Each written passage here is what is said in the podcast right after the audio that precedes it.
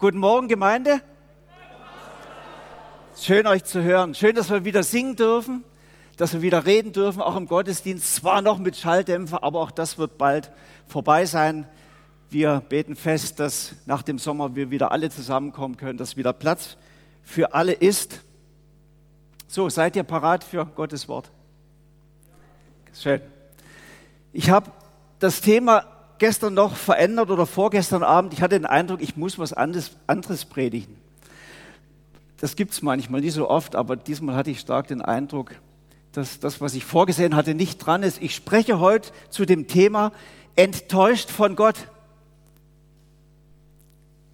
Kann sein, es wird den einen oder anderen schocken, aber ich möchte heute sehr offen mit euch über unsere Frusterfahrung, unsere Enttäuschung im Glauben sprechen wo ich meine, dass wir die alle miteinander haben.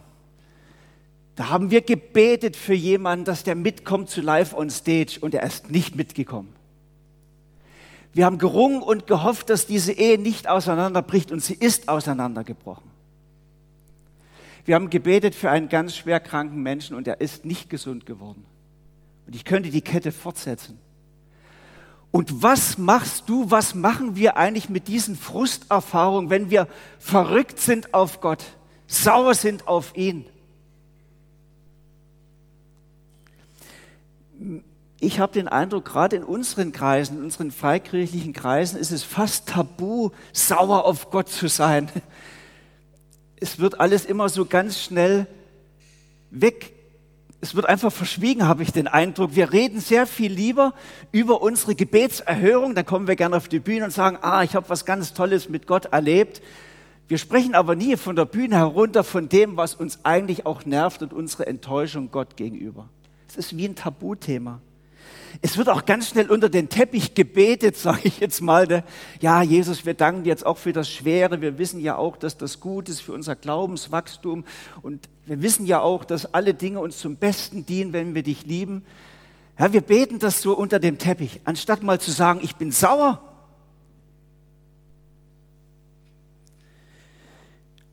Was machen wir damit, mit unseren Frusterfahrungen, mit unseren Enttäuschungen Gott gegenüber? Wir dürfen uns gern mal prüfen, ob wir als Gemeinde auch diesen leichten Touch haben, nicht ganz authentisch zu sein in dieser Sache, vielleicht uns manchmal auch etwas vorheucheln. Dabei wäre ja die Vision von Jesus von Gemeinde, dass hier Menschen sind, die das ganz normale Leben miteinander leben, auch mit den Frusterfahrungen und denen es möglich ist, das irgendwie miteinander zu teilen und zu tragen.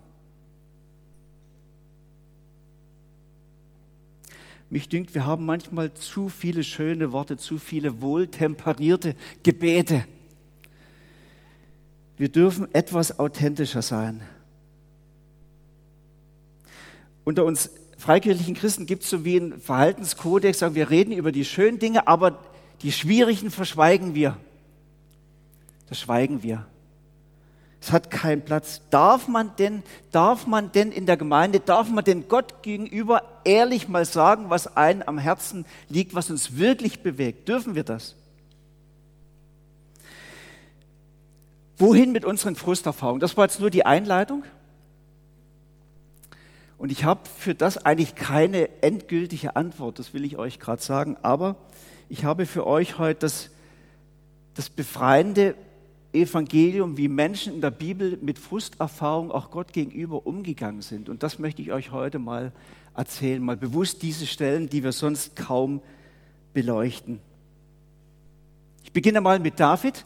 Er gibt einen grundsätzlichen Ratschlag für uns. Er sagt im Psalm 62 sagt er, liebe Menschen, schüttet euer Herz bei ihm aus Gott ist unsere Zuflucht. Schüttet euer Herz bei ihm aus. Das, er meint damit wirklich das Herz ausleeren, so wie man das, was drin ist, in den Kübel leert, in den Abfallsack leert. Das, was einen wirklich jetzt gerade belastet, das, wo die emotionalen Emotionen hochkochen, wo richtig Enttäuschung da ist über Menschen, über Gott. Das macht mich verrückt. Und ich schütte das jetzt aus vor dir, Gott. Das ist der Rat von David zunächst. Nicht wegrennen, nicht unter den Teppich beten, nicht stillschweigen, sondern sich Luft machen, es rauslassen, sagt David. Ihr müsst das rauslassen. Meine Mutter hat immer gesagt, mach aus deinem Herzen keine Mördergrube. Einfach mal rauslassen, lass es raus. Sondern flüchten damit zu Gott. Gott, ich bin sauer, ich kann dich nicht verstehen, ich bin verrückt. Viele von euch werden sagen, dürfen wir denn so mit Gott reden? Mit ihm, dem Heiligen, dem Wahrhaftigen? Dürfen wir so mit ihm reden? Doch, wir dürfen, sagt die Bibel, und wir sollen. Es ehrt Gott, wenn wir endlich ehrlich werden. Es ehrt Gott, wenn wir endlich ehrlich werden vor ihm. Nichts mehr vormachen. Nicht noch schöne fromme Soße drüber gießen. Ehrlich werden vor ihm. Gott dürfen wir gebrauchen wie eine Klagemauer. Wir lassen oft unseren Frust dann raus gegenüber Menschen. Oft trifft es dann, kriegen es dann unsere liebsten Freunde ab. Und das ist falsch. Das können die Menschen ja nicht verkraften. Die können gar nicht damit umgehen. Gott sagt, hier, flüchte zu mir. Bei mir kannst du alles rauslassen. Ich bin deine Klagemauer. Jetzt möchte ich euch einige Beispiele aus der Bibel bringen und da gibt es sehr viele. Ihr werdet staunen und ich lese auch nur einige vor, wie Menschen das wirklich praktiziert haben. Seid ihr parat? Wollt ihr hören? Ist noch spannend, gell? Ich möchte euch zunächst ein Beispiel bringen von Jeremia. Er sagte in seinen Klageliedern, da lässt er generell sehr viel Luft raus, muss man sagen. Ich lese euch mal eine Passage vor. Gott hat mich aufgelauert wie ein Bär, wie ein Löwe in seinem Versteck. Er hat mich vom Weg gedrängt, mich zerfleischt und hilflos liegen gelassen. Er spannte einen Bogen, zielte mit seinem Pfeil auf mich und schoss mir mitten durch das Herz. So Gott bist du, so empfinde ich dich, so ungerecht. Hast mich aufgelauert, hast mich wie fertig gemacht, hast mir den Teppich unter dem Boden weggezogen. Und er sagt dann, meine Hoffnung auf den Herrn ist dahin. Da ist ein Mann, der sagt, an und für sich ist das, was ich von Gott erhofft hatte, ist alles weg. Ich habe gar keine Hoffnung mehr, dass Gott irgendetwas für mich tut. Ich fühle mich von Gott hinterlistig angegriffen, verletzt. Das ist ein Ausdruck von einer tiefen, tiefen Krise auch gegenüber Gott. Und er drückt das aus. Die Situation ist die, dass er beobachten muss oder erleben musste, wie Jerusalem zerstört wird, dass das Volk Israel in die Gefangenschaft geführt wird, besiegt wird, gedemütigt wird. Er mittels drin muss das dem Volk auch immer wieder prophezeien und er findet das auch als unzumutbar sich selbst gegenüber. Du hast mich aufgelauert, hast mir mitten durchs Herz geschossen, Gott. Jeremia klagt Gott an, ich bin verletzt, ich habe keine Hoffnung mehr. Er sagt es und klagt es Gott. Ich komme zu einem anderen Beispiel, Asaf. Von ihm gibt es mehrere Psalmen in der Bibel. Ich lese euch zunächst mal aus Psalm 93. O Gott, hülle dich doch nicht länger in Schweigen. O Gott, sei nicht länger stumm und halte dich nicht weiter zurück. Asaf klagt in diesem Psalm, dass Gott schweigt, obwohl er seine Hilfe brauchte, obwohl da ein Gott ist, der verheißen hat, rufe mich an in der Not, ich will dich retten und du sollst mich preisen. Und das hat er gemacht. Er hat Gott das gesagt, was er sich von ihm wünscht, was er braucht. Hilfe in der Not. Hat ihm seine Gebete glaubensvoll hinübergebracht. Und was macht Gott? Gott schweigt. Er antwortet nicht auf seine Gebete. Es tut sich nichts. Absolutes Schweigen über Wochen. Und da liegt Gott in den Ohren. Hast du unerhörte Gebete? Das ist doch schon irgendwie Frust, oder? Du hast glaubensvoll gebetet, hast gehofft. Und Gott hat geschwiegen, hat das Gebet nicht erhört.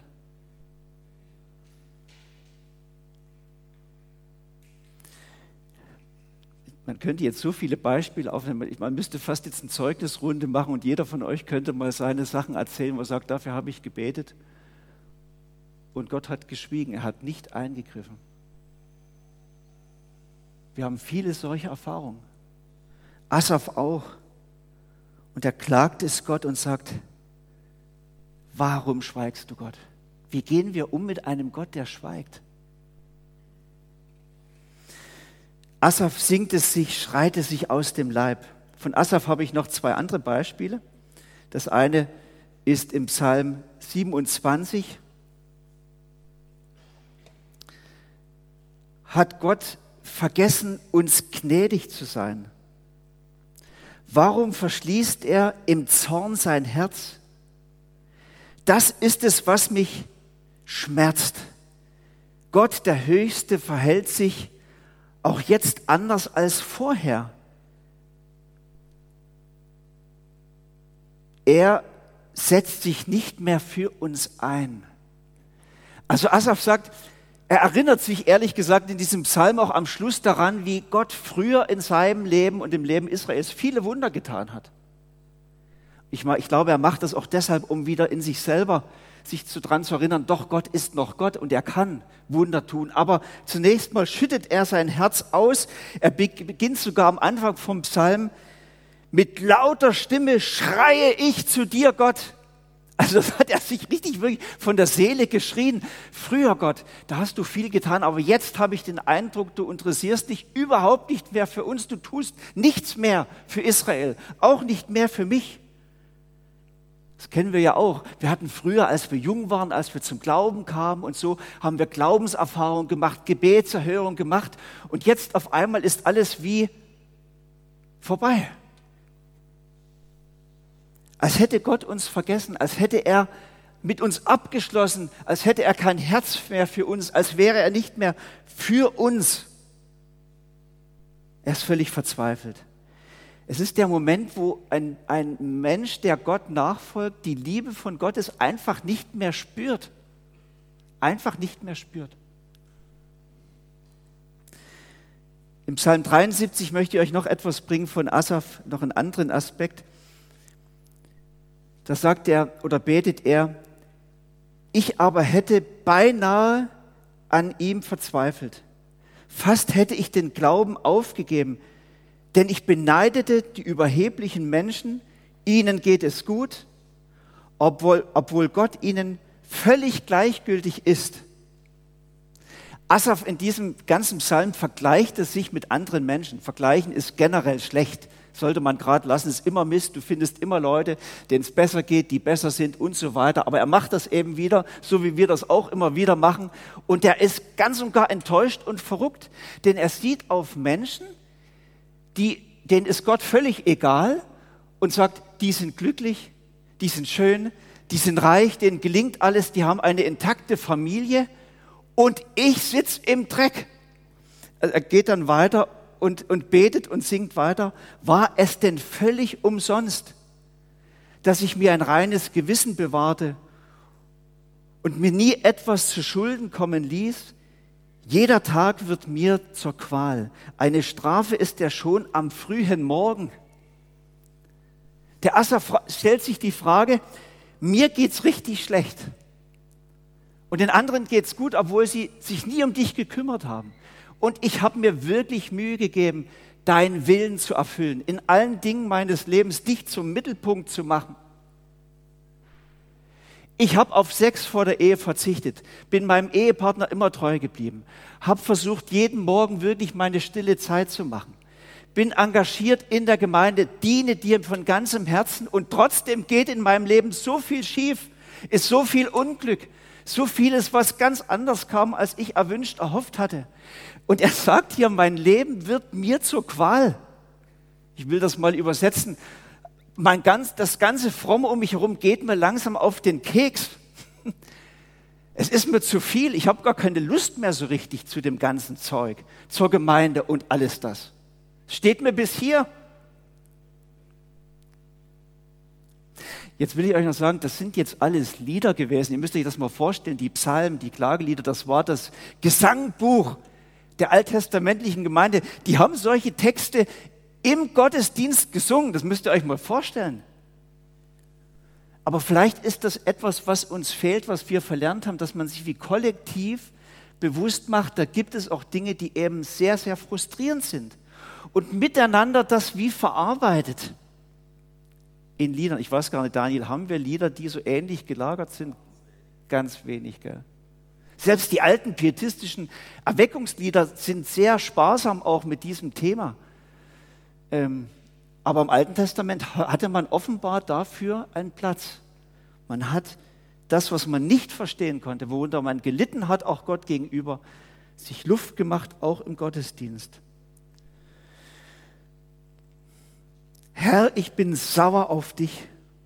Ich finde mein Leben als Christ eine Qual, so drückt es Asaf aus. Ich bin knapp davor, den Glauben zu verlieren. So drückt er es aus. Bin knapp davor, den Glauben fortzurühren. Ich weiß, am Schluss vom Psalm erinnert auch er sich an die Wundertaten Gottes und versucht sich an, an die Wunder zu erinnern und doch an Gott festzuhalten. Am Schluss kommt er dann dieser schöne Satz, ich, dennoch halte ich dann dir fest, du hältst mich. Und eigentlich ist alles, was ich brauche zum Leben, bist du Gott. Und dennoch ist da eine rechte Enttäuschung vorhanden.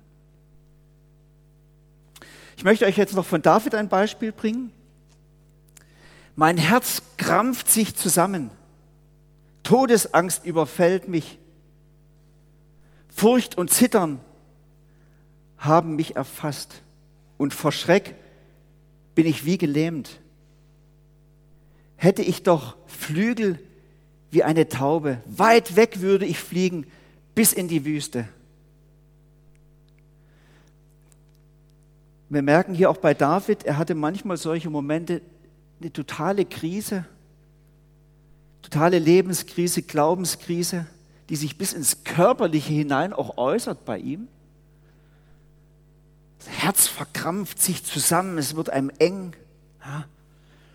Richtig zittern, Angstzustände schildert er hier. Ich bin wie gelähmt, gar nicht mehr handlungsfähig.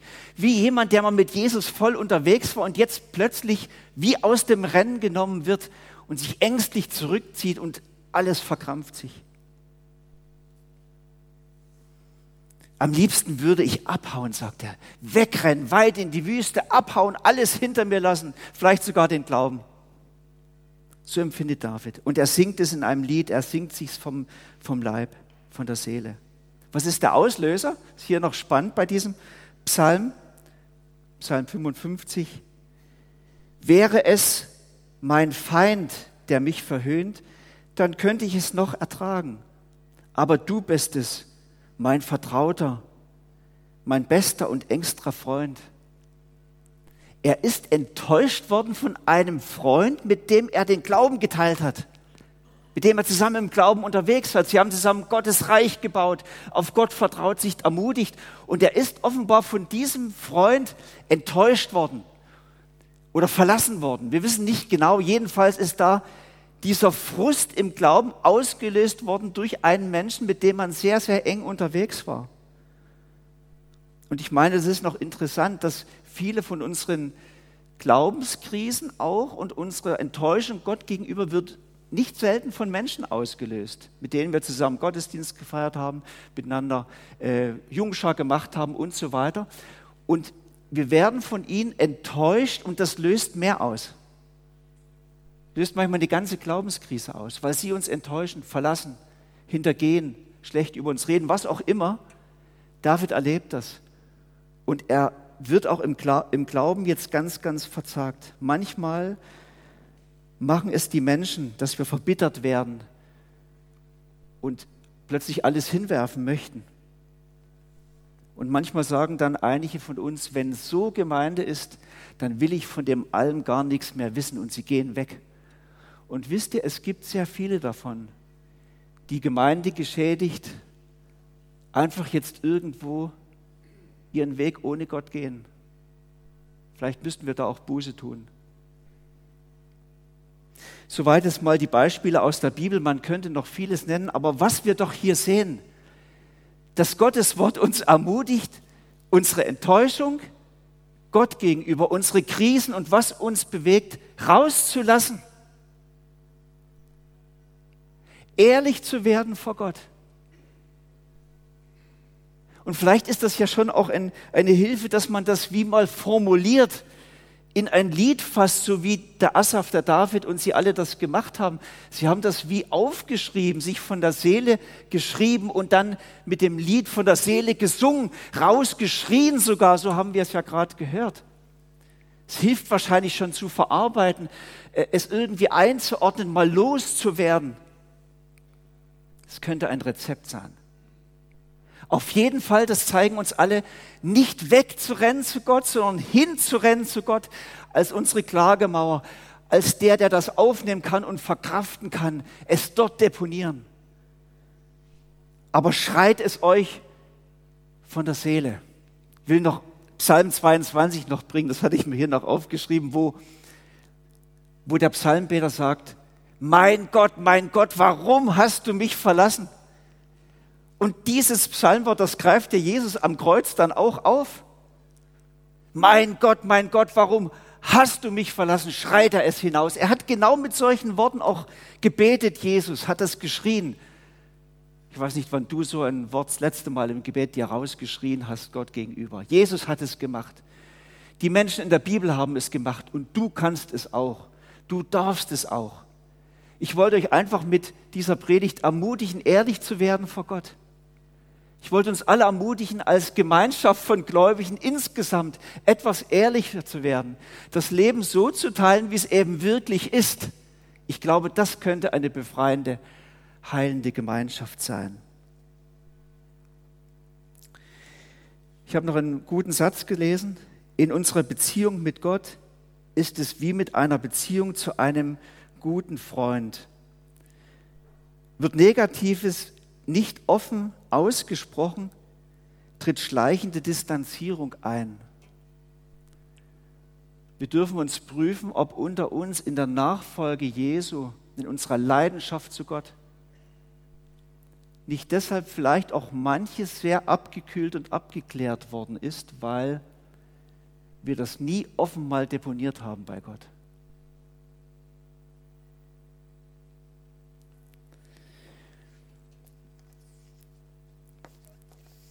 Fehlt in unserem Glaubensleben so dieses Ringen, dieses Kämpfen mit Gott.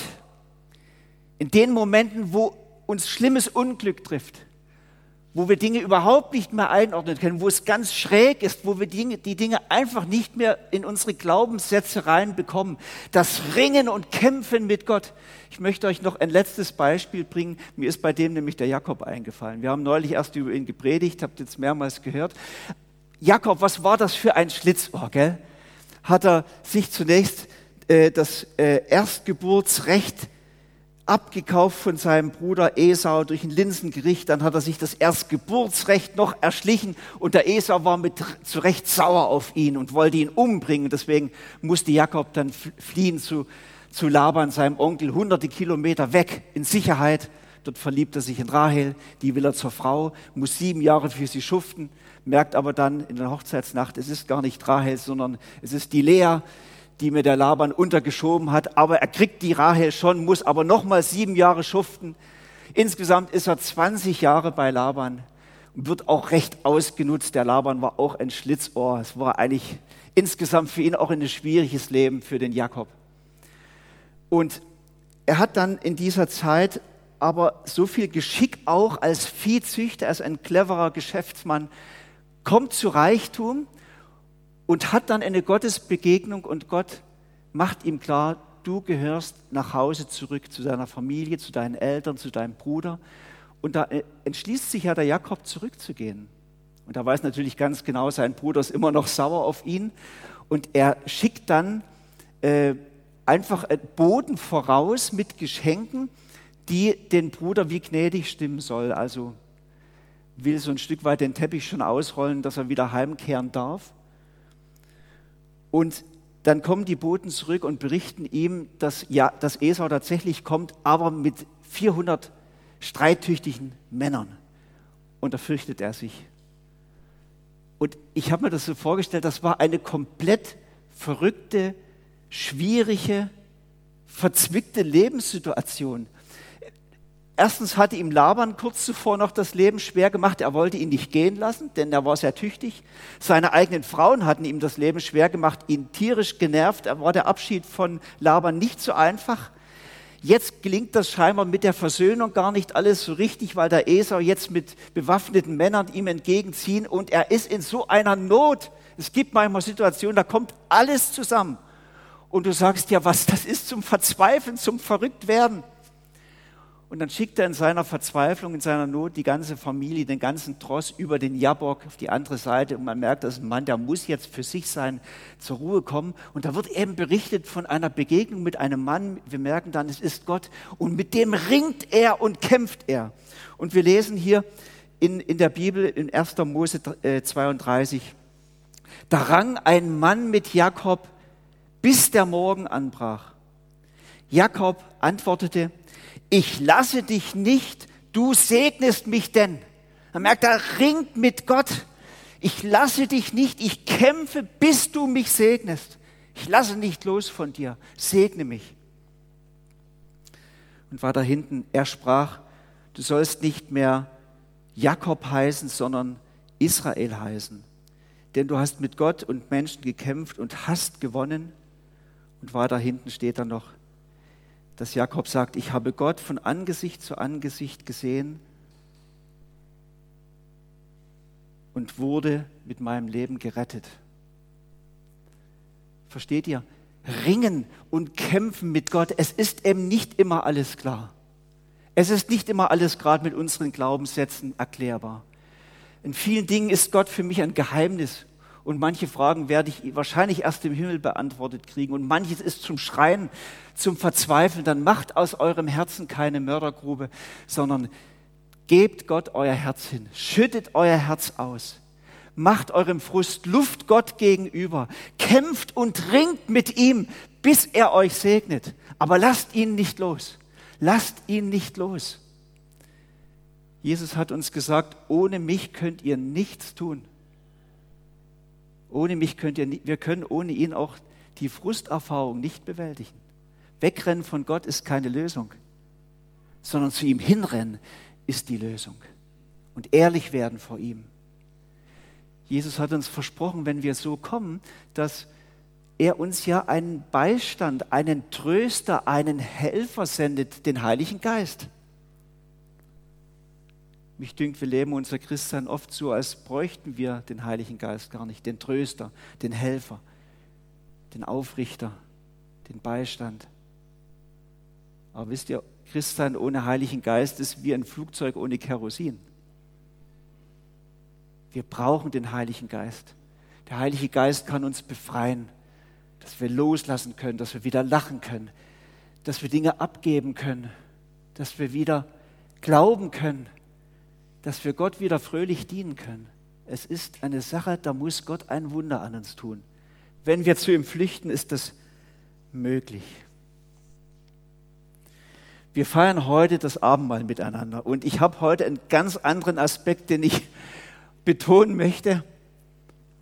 Denn wenn wir jetzt miteinander beim Abendmahl auf Jesus blicken, auf Jesus am Kreuz,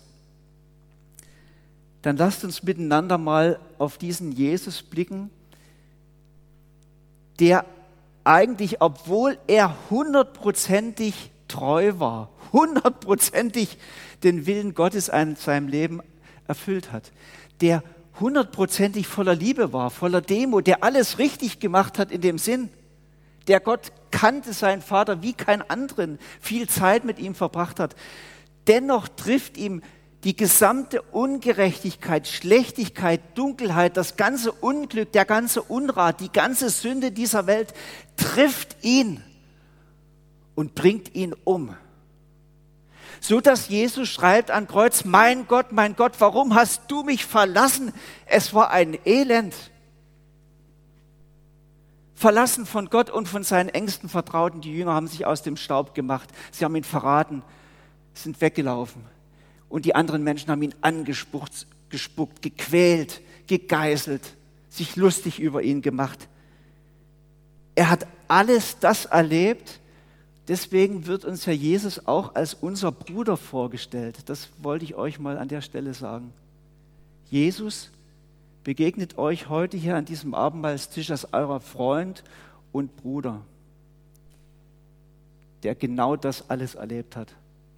Das, was man kaum einordnen kann, was man kaum verstehen kann, was man kaum in Worte fassen kann, hat er am eigenen Leib erlitten. Er kann dich sehr gut verstehen. Und er lädt dich jetzt ein an seinen Tisch. Das Brot, das Wein, das sind die Gaben von ihm. Er möchte dich damit stärken, dir begegnen, dich trösten, dich ermutigen, neuen Glauben wecken. Komm einfach jetzt ehrlich, mit ehrlichem Herzen an seinen Tisch. Ich möchte jetzt beten und Gott danken für die Gaben. Herr Jesus Christus, das ist eine Gnade, das ist für mich Evangelium, das ist die gute Botschaft, dass du uns bis ins letzte Detail verstehen kannst. Du bist der Gott, der mich sieht und versteht. Du solidarisierst dich so mit uns total. Gerade jetzt hier beim Abendmahl können wir das sehen und schmecken. Und Herr, wir wollen dir das sagen, wir brauchen es, dass du uns mit deinem Brot stärkst, uns ganz neu deine Kraft gibst, dass du unsere Wunden heilst, dass du in uns ganz neuen Glauben wächst, uns deinen Frieden gibst, uns neu ausrichtest auf dich, dass du uns hilfst, unseren Alltag zu leben, unser Leben mit dir zu leben. Ohne dich können wir nichts tun. Wir preisen dich und wir beten dich an. Amen.